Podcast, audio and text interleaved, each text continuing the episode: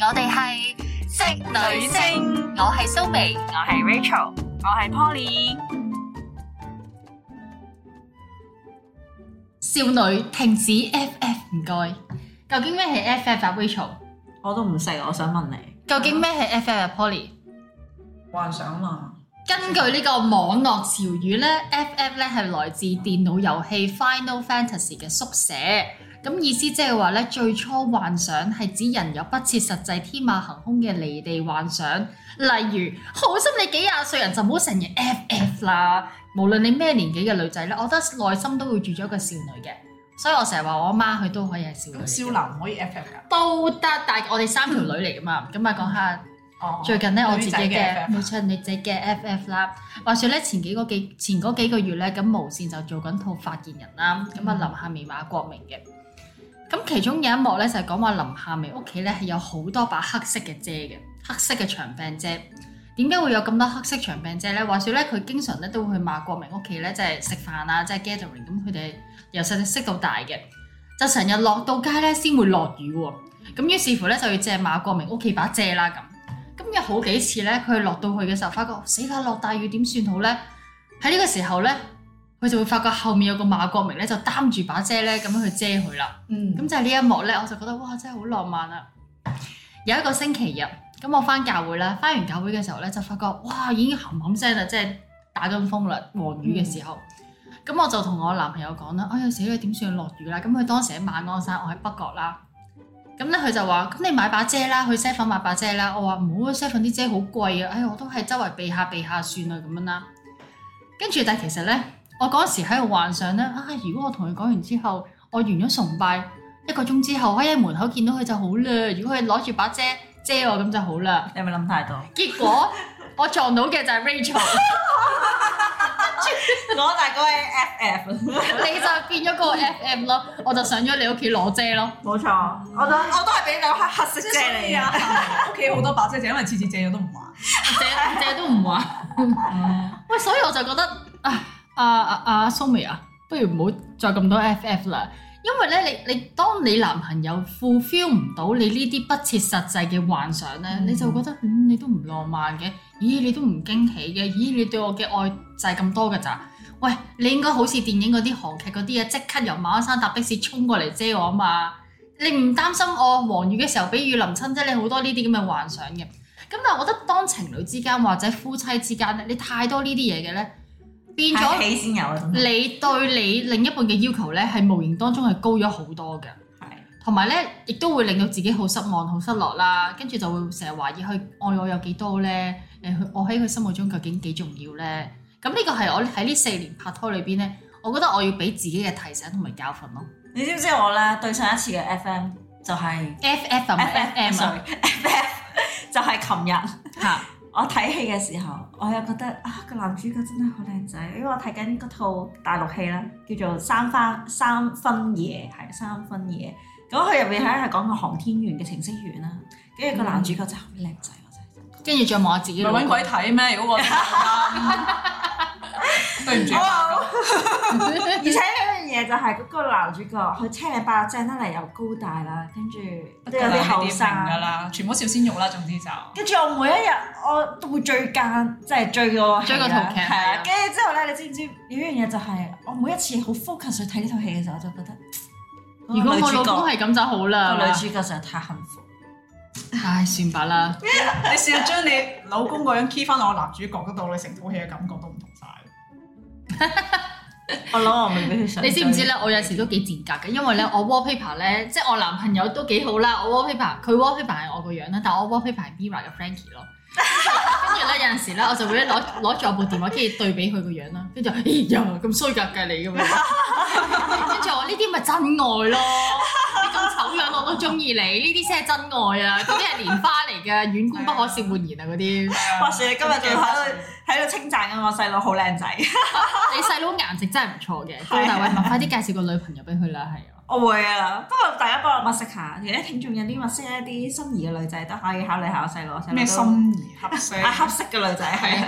係係。係心呢個係個應該係話覺得合適嘅女仔咯，同我講唔係咁，所以咧，我覺得其實係咪一定要製造好多浪漫、製造驚喜先代表佢愛你呢？有一樣嘢呢，我到而家都而家釋懷咗，前嗰排呢都耿耿於懷嘅。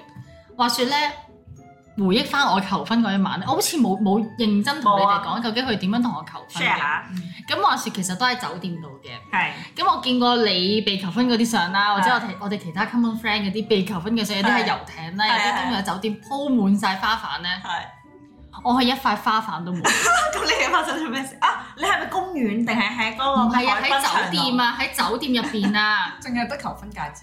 係啊，跟住咧，花咧？你聽埋我講，咪就話花瓣都 冇咯，頭先咪話酒咯，店酒店台面應該有有出花，係啦，係真係你知唔知咧？亦嗱，每一個女仔覺得最浪漫，其實未必係結婚嗰一日，嗯其實最浪漫因為求婚嗰一日㗎嘛，係咪求先？結果真係一塊花瓣都冇。咁咧最諷刺嘅係咧，佢知我中意白蘭花，即係嗰啲阿婆咧五十蚊五束嗰啲咧，好香嗰嗯啲好香嗰啲咧。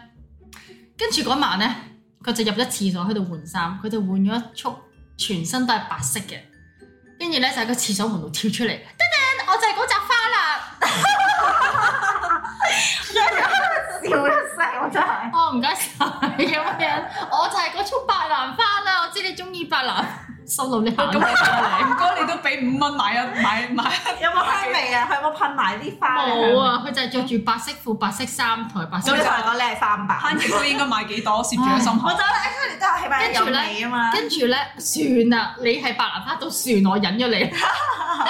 跟住咧，佢就唱張學友嗰首誒咩、你的名字我的城市啦。係咁我不係嬲都好中意呢首歌嘅，係我已經俾咗三次機會佢唱㗎啦，做咩？三次都甩歌詞 啦，三次都甩邊啦。點解可以咁㗎？仲要咧係攞住部電話開住個 YouTube 跟住張學友唱。我我話我話真係唔掂喎，真係唱可唔到可以下次錄咗佢算啦？叫佢。唔係跟住變咗而家咧。通咪嘴咪算咯。 Exactly，聰明啲啊嘛。我就唔係我唔想比較，但係當你見到你其他 friend，因為啲人被求婚一定，你見我冇 po 相係嘅，啊，我都唔知好低 po 調咩，我都好唔低知 po 乜調白蘭花啊嘛。 po 個扎白蘭花。 我所以我係我係被逼低調呢件事，因為唯一最散鏡嘅就係嗰隻戒指。咁佢佢都有佢都有單膝櫃咁樣樣嘅，但係變咗就有時都諗，唉，其實都幾遺憾喎，因為你睇電視劇肯定有求婚橋段噶嘛，喺啊條街度咩都，我唔係要喺條街度，但係最起碼都有束玫瑰花。最起碼都有少少佈置最啊啩。起碼首歌你都練熟少少啊。 係我知你緊張，佢佢話佢真係超級緊張。咁你下次可唔我可以錄咗先啊？咪見到佢我見到佢腳都震嘅，你啱嘅，你咪錄段片 咯。即係你再講啲愛的宣言，可以成成眼睇，我都唔知做乜事。跟住我仲要着住件睡衣喎，仲 要有啲 apps 咧係可以咧，好似唱卡拉 OK 咁樣咧錄咗，係啊。坐翻出嚟播先。翻出嚟。其實有千百樣種方法嘅嘛，係咪先？我呢個都唔算係天馬行空點嘅解佢 FF 啦，係咪？？佢唔 email 嚟諮詢下職女性嘅意見。我唔啊，下次真係應該提。冇下次，冇下次，冇下次，大家嚟唔試係，大家大家利是其他聽眾姊妹，你嘅老公或者你男朋友唔該係諮啦詢下我哋意見先。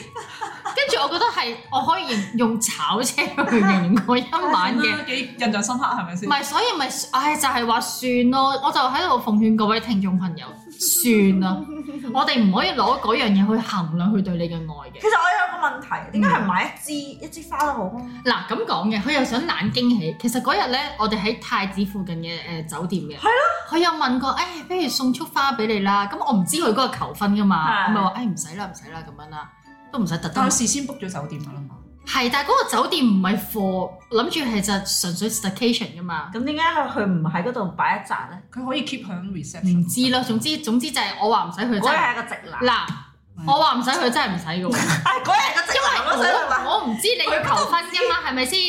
你唔可以俾 surprise 嘅，啊，你真係好笑喎！平時又唔見你咁聽話喎， 我話唔見你真係唔買嘅喎。 就係救命！第二日後補都冇嘅喎， 連後部都冇買，陰公。我哋呢就誒 attach 俾阿 阿強哥聽 too 啦。強強，俾阿俾阿啊準新郎新郎哥啦，係 too 強強，咁就有好多呢啲咁呢啲咁嘅情景咯。其實頭先講話擔遮嗰次咧，其實其中一次咧，我發覺有好多時都同落雨有關係，因為咧我又衰嘅，你都好少見我會帶遮出街你嘅，從來都唔大我我從來都唔帶。你從來都係問我借遮，跟住我發覺我屋企啲即遮係屋都企俾都曬係你，有好多把嚟嘅其。實屋企有好多把遮人嘅遮啦，遮啊同埋咩長起碼超過遮，十五把。 唔係係因為我覺得香港地好多地方都可以瓦遮頭噶嘛。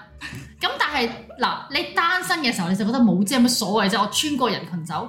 但係當你有拍拖嘅時候，而且你又由細到大睇咁多電視劇、電影咧，你就硬係覺得你男朋友一聽到你冇帶遮，佢會即刻九秒九衝出嚟，你覺得係韓劇一嗎？次都冇試過。韓劇咩？唔會真係嘅一次你都冇 試過，咁我就覺得係咪我 FF 太多呢？定係我有太多不切實際嘅幻想呢不？如我又講下另一樣嘢，我都係覺得請係講最近發生嘅，就係試完咧幾日前我就一週年結婚啦。咁咧，我老公原來訂咗一插花，但係嗰插花咧不如理想地係非常之恐怖。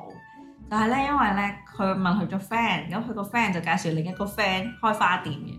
咁插花咧係白色嘅玫瑰，其實應該佢話佢睇落去應該係奶黃色嘅玫瑰嚟嘅，即係好似香檳藍色咁。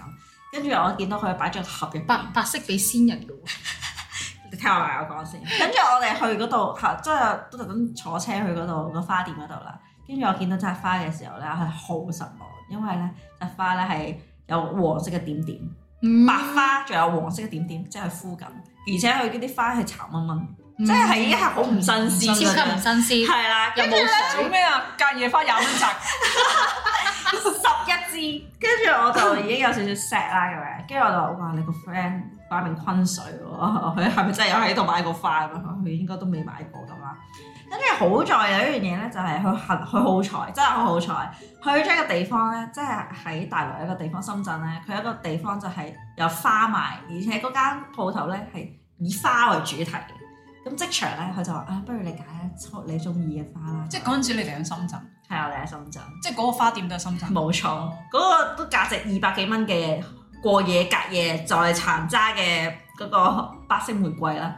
但係其實佢係話，哦我我明明係要 order 咗奶黃色嘅玫瑰，但係唔知點解又要白色。佢話 anyway 呢樣嘢都唔係重點，但係重點咧可能本身白色佢冇辦法令佢變冷，佢話分下佢 啦。之後咧，最後咧我就噔噔噔嗰度有一束真係現成嘅花啦，嗰嗰束咧係真係包得好靚嘅，which is 係我自己揀啦。第二樣嘢就係、都好彩佢係識得去揀一個，即係有間即係門口就有得花鋪賣嘅誒餐廳啦。如果唔係咧，我諗佢嘅一週年結婚紀念日咧，我應該恨佢一世。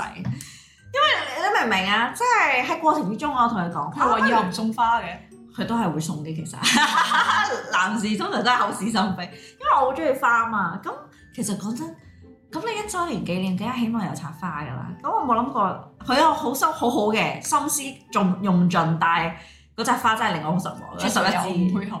係啦，嗰、個嗰、個豬隊 友。唔係嚴格嚟講唔關你老公事嘅，係啊，嗰個豬隊友介紹嗰個花店真係麻麻地啊！我奉勸大家千祈千祈唔好，即係唔好因為你個 friend 覺得好，唔唔好因為 friend 介紹就覺係啊，得好。真係嚇死呢你！壇嘢舐過好多唔嘢係，啊，除非你個 friend 係買開，跟係啊哦住成日 post 啲相向 Facebook 啊、冇錯 Instagram 啊你又覺得真係 OK。係啊，即係你千祈唔好做啲冇把握嘅嘢，因為有一樣嘢就係你一分一週年嘅紀念啦。我話一週記年住好緊要㗎，如真果唔係你係。你，因為如果你啊真冇係俾嗰佢隻善花，有王啊！真係。係啊，所以佢都有少少 sad 嘅，即係我哋兩同學當下見到嗰隻白色十一支嘅佢交俾你玫個瑰佢唔會覺得唔好意思嘅咩？有，我老公好唔好意思，但係個花店係冇啊，佢覺得啊你睇下係呢隻咯咁樣，跟住我心諗有十一支，有三支都係黃黃地嘅，即係有啲黑誒黃點啦，唔新鮮咯黃斑即係跟住之後全部都有少少茶手地嘅啲花瓣，跟住我見到之後我即刻黑面啦，跟住我老公因為佢事前已經俾咗錢，唔需要再俾錢，跟住之後我就黑面啦，跟住我話哇你個 friend 咁大整蠱啊，一週年俾啲咁嘅嘢我。跟住如是者咧，我老公就將呢扎花帶翻嚟，佢又將我新買嗰扎花又帶翻翻嚟，佢就影數影相去投訴佢個朋友就話：哇！你千祈千祈你嗯真唔女送唔食喎， 係啊，你個老婆，你千祈唔好買呢扎花俾佢啊！你千祈唔好喺呢間花鋪買，因為屎緊。所以我就話咧，花尤其是我唔理你係咩用唔用心都好啊花只啦要，新鮮都唔會差得去邊。你真係要揾啲信用信用良好嘅花信店。用良好嘅花店。冇錯唔，係你頭先咧講咗一句，最後你係同佢一齊去揀噶嘛？我自己揀嘅，我中意嘅哦顏色係啦，我覺得咧，大家男士咧唔好太介意咧，你個女朋友同你一齊去揀花。 Exactly，你既然唔識買花，你就不當妨場買俾佢算啦。不妨帶埋佢去。係啊係係啦啦，執住嗰啲咩 surprise 嗰啲，如果 唔係真係變咗好 surprise。呢個真真係係好 surprise，即係十一支白玫瑰係咩玩法咧？咪同我白蘭花個玩法一樣咯？即係佢覺得好有趣，佢覺 Exactly，得我記得你中意白蘭花啊，我送我成個人俾你喎。我中意睇淡身少少，但我冇諗過淡到嗯同埋有黃點啊嘛仙係啊人咁嘅 feel。跟住我心諗，我未瓜喎，嗰兩嗰扎花係啊，就俾仲仙人噶嘛，白玫瑰 係追三日之後就瓜嘅嗰扎花，我都我幾真係唔老唔禮啊，係已經瓜緊嘅，點緊要？死撐嘅啫，即係證明我嘅愛情就好似 咁樣。 撐到你嚟嘅時候，我差唔多謝啦。睇你點樣演繹咯，演繹落去就完㗎啦。係啊，冇錯。唉，所以算啦，唔係，誒我另一樣嘢就係 FF 就係希望自己生日或者咩一週年啊乜乜週係年啊，嗰啲千咧，祈唔好亂嚟，佢會送啲你想要嘅禮物 啊嘛。真係得看。唔係因為話説咧，我同佢已經一齊咗四年啦，啊送得最多禮物係一定係頭嗰兩年，大家係花盡心思啊。但後尾咧，為免大家會失望，於是我就同佢講，不如我哋一係咧就一齊去揀禮物，係你直接講你要咩，我要咩。一係咧諗唔到現鈔俾利是，其實係女人最中意收錢嘅，收錢就開眼嘅啦， 就會開眼開眼咯。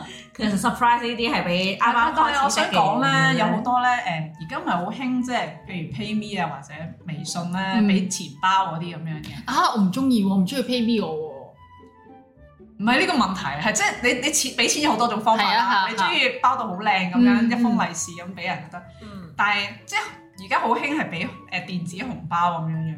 而家咪好興話咩咩五二零啊，我俾喎。哦，五百二十蚊，哦俾五百二十蚊都 OK 嘅。我希望係俾五嘅係千二啊。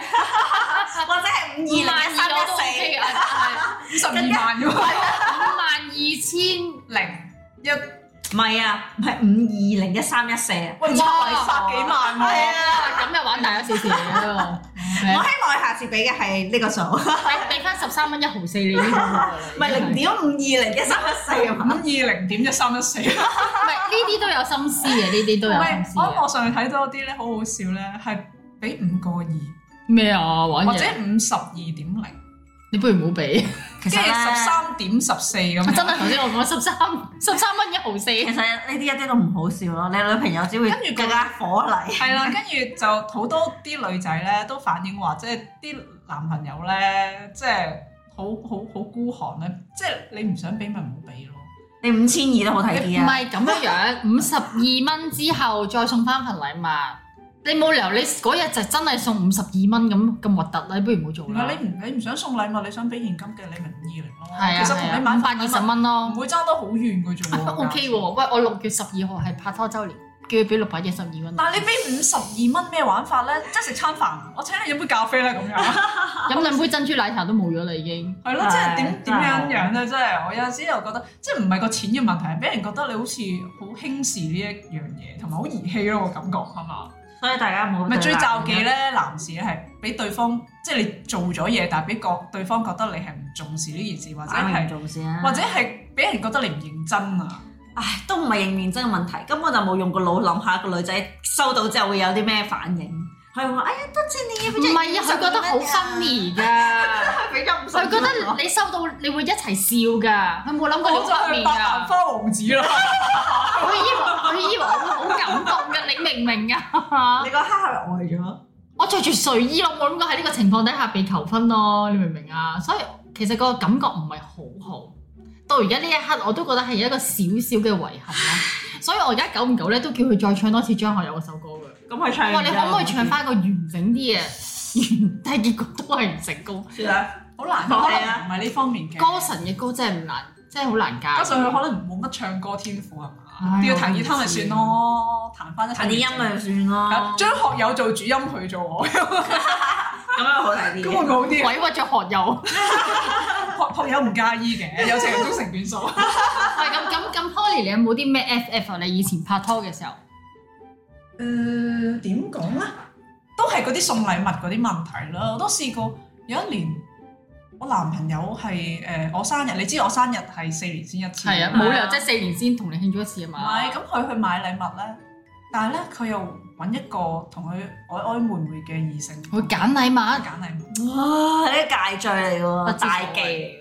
跟住揀咗條頸鏈送俾我，係咪佢戴完之後俾咁梗唔係啦。你跟住啊？我試戴完之後就送俾 你。佢仲佢仲好直男咁同我講，我咗邊個幫你揀 A 啊，幫我一齊揀。我點解你揾話 A 同你揀唔得意嘅？跟住佢話誒，呃佢比較知道女仔中意啲乜嘢我啊嘛諗住佢會知你中意啲咩嘛。我話點解你會覺得佢會知我中意咩？我想唔唔啱。係你同阿 A 好 friend 嘅咩？唔啱，佢知你哋唔啱嘅，佢知我唔妥佢添咯咁。咪玩嘢，仲要真係直男嚟嘅喎，真係直男嚟即嘅。係佢係佢身邊一個朋友，即係嗰啲叫做玩咗好耐啲紅顏知己嗰類咁樣嘅人。女人最憎男人嘅紅顏知己啊！你就算有，你都唔話俾人聽啦，大佬。跟住之後嗰條鏈係冇戴過咯。俾我都唔大戴啦，抌咗佢條泥手啊！不過我真係見到我真係垃圾桶劈咗佢啊哎掉，我真係劈咗佢啦。我話我話即時分我手話啦。佢揀，其實其實佢中意唔係我中意咯，咁梗係啦咪送翻俾佢啦， 都係係啊，全家嚟嘅喎，呢哇呢呢個真係個死罪嚟超級嘅。直男嚟嘅。真係死罪 啊！你第一樣嘢就係、首先你同你明知個女朋友唔中意嗰個女仔，你仲要帶嗰個女仔去揀佢嘅生日禮物，哇！你咪真係搏 搏分手，唔係啊，我覺得佢係唔唔唔理解我因乜事唔中意佢咯。我發覺咧，好多男人咧，其實電視劇、電影咧都有呢啲橋段，就係、好多男人因為佢驚買錯禮物俾女朋友咧，佢真係會問問一個女人嘅意見嘅喎，問女人唔冇問題，即係嚇問個女同唔事啊。係問阿媽阿媽級嘅冇問題，我覺得唔係有女同事我都我都會介懷嘅，我都會㗎。我真係會介懷嘅，係女人嘅，總之同差唔多年紀嘅都會係啦，你係啦，唔好去揀咯，但係你可以問啲 idea 咯。啊，如果你嘅係啦係男朋啦友送嘢俾你，你想要啲咩啊？係啦，但係你唔我覺會得 OK。你唔會帶埋嗰個女人去揀鏈咯，唔會我咯。啊覺得呢呢一步係奇怪咯，係佢係咪想追埋嗰個女仔啊？咁嗱。順個面，嗱，個直男咧，又唔係個直男又未必係，但係嗰個女人咧，肯就同肯定你一齊去買咧，有啲有有啲啲 QK，奇怪有啲 QK。而且連佢都唔拒絕喎，真係同埋你講啦，嗰個女人應該係揀條，咁梗係揀條我自己中意嘅啦，係咪唔先得？我點知道啊 Holly 姐姐追住唔啲係咯，我咩點啊？知中意咩啫？每個女仔嘅喜好都唔同咪就係啦咯，我都唔知中意咩玩嚟啦。玩嘢，唉，所以呢個真係一個大忌啊！不過都散咗都好。咁我我細個嘅都唔係話細個嘅，一路以嚟嘅一個 FF 咧就係、誒、我身邊嗰個人咧，其實我覺得佢係要無條件同埋盲目地支持我嘅。呢個有啲難，呢個有啲難度。啊麻木呢樣嘢。我想講咧，我最近咧聽緊一個輔導嘅節目，講愛情嘅輔導節目。佢話咧有個分別就係拍拖前同埋結婚之後啦。我唔知 Rachel 會唔會咁啦，啊我可能將來都會。就係、拍拖嘅時候咧，佢唔會刻意叫你減肥，即係假設啊拍 拖，我同你拍緊拖， 咁你係咩啦？我你係我男朋友，哎呀我而家好肥啊，我唔想食咁多嘢。跟住通常男朋友就邊度肥啫，肥嘟嘟咪可愛啦。但一結咗婚之後咧，佢就會主動叫你，不如你減下肥啦。好毒舌好咁樣似呢排咧肥咗好多喎咁樣啦。好似有啲臃腫添喎。但係咧，嗱往好嘅方向咧，因為佢覺得我已經同你屋企人啊嘛，有陣時減肥唔係淨係覺得你外表係希望你個健康，咁但係女仔解讀就係以前拍拖你都冇叫我減肥㗎，你都冇嫌我肥㗎，㗎，啊你唔愛我啦，變其咗實我想講咧，係事實嚟嘅。唔好意思講咗你事實。咁、個輔導員咧，佢就解釋，佢話因為我哋結咗婚之後咧，你 expect 對方係無條件咁去愛你啊，即係嗰個愛咧係升華升華咗好多啊，比起你哋拍拖嘅時候，所以你覺得佢應該就算你幾污穢，佢都應該要無條件咁去愛你。但係佢唔係相反，當佢有些少嫌棄你嘅時候，或者其實佢都唔係嫌棄你，想你健康好啲嘅時候，你就覺得哦，你唔愛我啦，我通常都會互相嫌棄。係啊啦，你好靚咩？你個肉酸啊咁。不過我唔好差，但係我想講唔係呢種啊。嗯嗯我，想講嗰種嗰種我話嗰種咩盲目支持我咧，嚇係即係當我同人有衝突嘅時候咧，企你嗰邊佢幫親不幫你。你就算你就算，因為呢種叫護短啊嘛。係係啊，喂，我啱唔啱翻到屋企扮埋到門，先至你再講啦鬧我教訓我係一回事，係啊，但喺人面前哦你冇理由企喺對家嘅立場同我對着幹㗎嘛。冇錯，就算我真係唔啱，你都唔應該企啊係啦，喺你對最家多陣沉線。默，我可以接受你保持沉默咯，你可以唔撐我，如果你覺得我唔啱，嗯但係你唔可以話我唔啱咯。都係咁我之前試過就有單嘢咧。嗯，就係好，其實我覺得都，我到而家都唔覺得我自己有問題嘅。其實咩事？有一次咧，我就誒嗰陣時一班一班嘅佢嘅 friend 啦，又係我哋嘅 common friend 啦，咁就約咗去打波。咁嗰日佢冇去嘅。嗯，咁打完波咧，其中有一個誒、朋友咧就有揸車。嗯，咁嗰陣時睇下先，好似六個人去，即係總共係六個人打啦。嗯，咁但係個車得五個位啫嘛。係啊，咁打完波換少咗一完個衫之後我咧。帶俾人咁。打完波換完衫之後，咁喺大堂等啦。咁有一個有一個男仔咧，就男人嚟嘅，嗰成四十歲嘅嗰個都，跟住咧就誒誒、呃走咗，唔見咗佢喎。咁跟住我哋以為佢自己早走啦，等咗好耐都唔見出嚟。咁跟住咧咁啱五個人，咁我車翻你落去下邊，因為嗰、嗰個、呃、球場咧都但係係冇打電話俾佢嘅，冇啊冇冇。咁啊個嗰個球場有啲半撚坑嗰啲地方咁樣樣噶嘛，咁要落翻山咁樣樣。咁啊上咗車啦，當我哋上齊晒車，啱啱差唔多去到離開個停車場嘅位咧，就見到嗰個人出現咧，然後就喺度擔住支煙喺度食緊煙，嗯即係佢食煙又冇同我哋講，又冇叫我哋等佢咁樣，等咗佢又唔見佢出現咁。嗯咁跟住，咦？跟住我死啦！咁仲有一個剩低，咁點算啊？咁跟住嗰個男仔就話：，誒、你走先啦，唔使理我啦，咁樣樣，我食煙啊，咁樣。咁、嗯好啦，完咗呢件事啦。跟住咧嗰晚咧，我男朋友就打俾我咯。跟住佢就喺度去鬧我，佢話：誒、你哋啲人啊，咁樣對人㗎、誒咩啊？佢唔，在場咩？你男朋友咪？就話佢冇出現咯嗰晚。哦，但係佢知道呢件即係事，我就同佢啲 common friend 同我哋兩姐 common 哦 friend 打波，跟住嗰晚佢就打嚟就佢事後就知道就指責你啦。係啊指責我啦。跟住我就話嚇。點解係話你？第一架車唔係我嘅係喎，咯，邊個有資格上咩冇資格？我都係被邀請上車嗰個嚟係嘅啫啊，喎。咁佢唔被邀請關我咩事啊？唔係，同埋如果佢上咗車，咁梗有個人落車你㗎，我話你係咪覺得我應該落車讓係咯位佢咁樣？因為架車本身都唔夠位坐㗎擺明嘛。係你以前嗰個男朋友都有啲問題。係啦，咁咁佢就呢件事，佢就即係覺得我係唔啱，同埋我係同埋其他嗰啲人好似蝦佢 friend。咁我心諗，喂，首先呢班人咧，全部我係因為你先認識嘅。係啊，係啊，事前我同呢班人係唔識㗎，我係因為你先識呢班人，識咗跟住先同你哋打波啫嘛。我就算要蝦都唔係我去蝦佢啦。都係其他啲係咯，咁同埋講真啦，一個嗯我四死都唔十熟。四十歲嘅男人，你好唔好意思？我都覺得個男人好有問題咯。我喂，佢覺得佢覺得我哋夾埋一齊係蝦佢，特登賴低佢一個啊！咁其實佢點都走到㗎啦，四十日。你唔會走唔到嘅，只不過你冇順風車坐啫。我話佢打俾你，佢都有問題啦。係啊，佢打俾你，你打俾我，你更加有問題啦。係啊，所以唉，跟住我，所以呢件事之後咧，其實都係我哋分手其中一個導火線。係啊即係我心裏面已經有個心結咧。喂，一件點如果可能咁樣？一件唔啱，我唔啱嘅事。係我都會希望你企喺我度撐咗我先，私底下翻三埋口喂 Polly，你咁樣其實係唔啱嘅。不過我我覺得我當面講，使乜即打係電話啫？喺人面前為咗維護你嘅面子，我撐你嘅咋。其實你唔啱嘅，即啊係啊我我接受咯。如果咁樣，係啊但係呢件事我唔覺得我有錯咯。我咁樣聽都唔覺得，我覺得我咁樣聽唔係對與錯嘅問題，因為本身架車都唔夠位坐，你係咪都唔夠啊？緊要有一個人落車，你冇理由一個四廿幾歲嘅阿叔，你唔通叫你落車啊？係啊，張圖文啊唔嘛，係咯。咁你咁你覺得我應該點處理？我讓個位俾佢啊？定係咁點佢點講啦？佢話哦誒你咪嗌多個的士咯，做乜事要誒留低人哋一個啫？你冇諗人哋感受㗎咁樣樣。我一個四十幾歲嘅男人，人哋顧佢咩感受啊？我話你有冇顧過我感受啊？我我冇車落山啊，你有冇揸架車嚟接我啊？係啊，其實係㗎。嗯我話你而家而家佢係你女朋友定我係你女朋友啊？你係咪有病啊？從你又從來無事好激嘅，正我啊！話哦如果你兩個之間係有啲咩發展空間嘅，我唔阻你哋咯， 我退出咯，我讓位咯，好冇？